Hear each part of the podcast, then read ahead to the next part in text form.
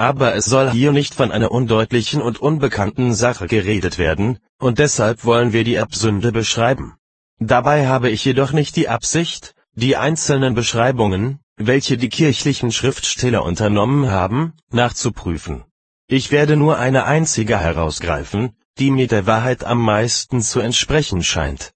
Es erscheint da nämlich die Erbsünde als die erbliche Zerrüttung und Verderbnis unserer Natur, die in alle Teile der Seele hineingedrungen ist, diese macht uns zunächst vor Gottes Zorn zu schuldigen, dann aber bringt sie auch in uns die Werke hervor, die die Schrift, Werke des Fleisches, nennt, Galaterbrief 5, Vers 19. Das ist im eigentlichen Sinne das, was Paulus öfters, Sünde, nennt.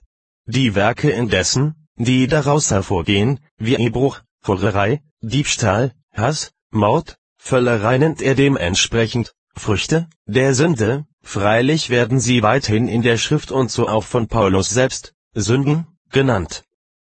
Dies beides ist also genau zu beachten, 1. Wir sind in allen Stücken unserer Natur dermaßen verderbt und verkehrt, dass wir allein wegen dieser Verderbnis vor Gott mit Recht als Verdammte und Verworfene dastehen, denn ihm ist ja nichts wohlgefällig als Gerechtigkeit, Unschuld und Reinheit. Aber das ist nun keine Verflochtenheit in fremdes Vergehen.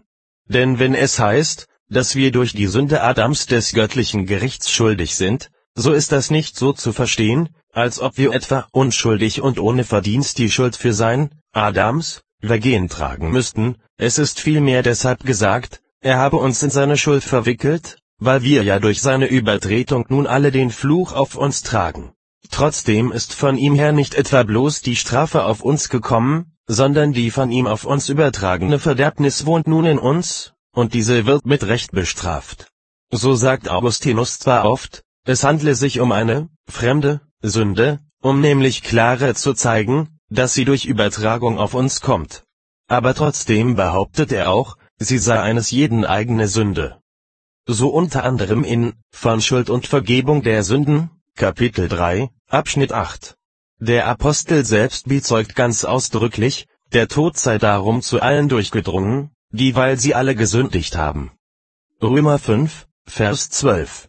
Und das heißt, weil sie alle der Erbsünde verfallen und mit ihren Flecken behaftet sind. So sind denn auch die Kindlein selber, die vom Mutterleibe an ihr Verdammungsurteil mit sich tragen, nicht in fremde, sondern in ihre eigene Sünde verstrickt. Denn obwohl sie die Früchte ihrer Sündhaftigkeit noch nicht hervorgebracht haben, so haben sie doch den Samen in sich, ja ihre ganze Natur ist gewissermaßen ein Same der Sünde, so dass sie unvermeidlich Gott verhasst und abscheulich sein muss.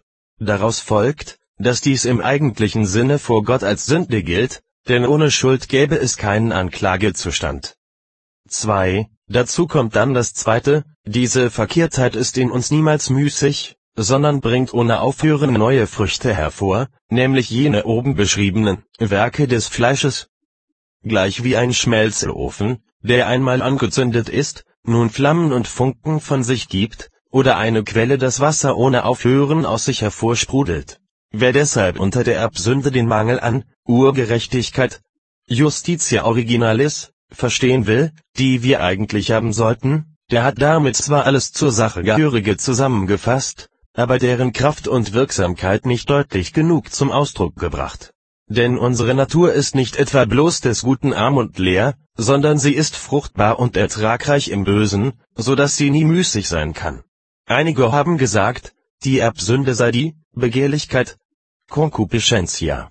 Das ist an sich kein sachfremdes Wort, nur muss man, was aber von den meisten nicht im mindesten zugegeben wird, noch hinzufügen, es sei eben der ganze Mensch, quid in homine e, Verstand und Wille, Seele und Fleisch, von dieser Begehrlichkeit befleckt und erfüllt oder kurzum, der ganze Mensch sei von sich selbst aus nichts anderes als Begehrlichkeit.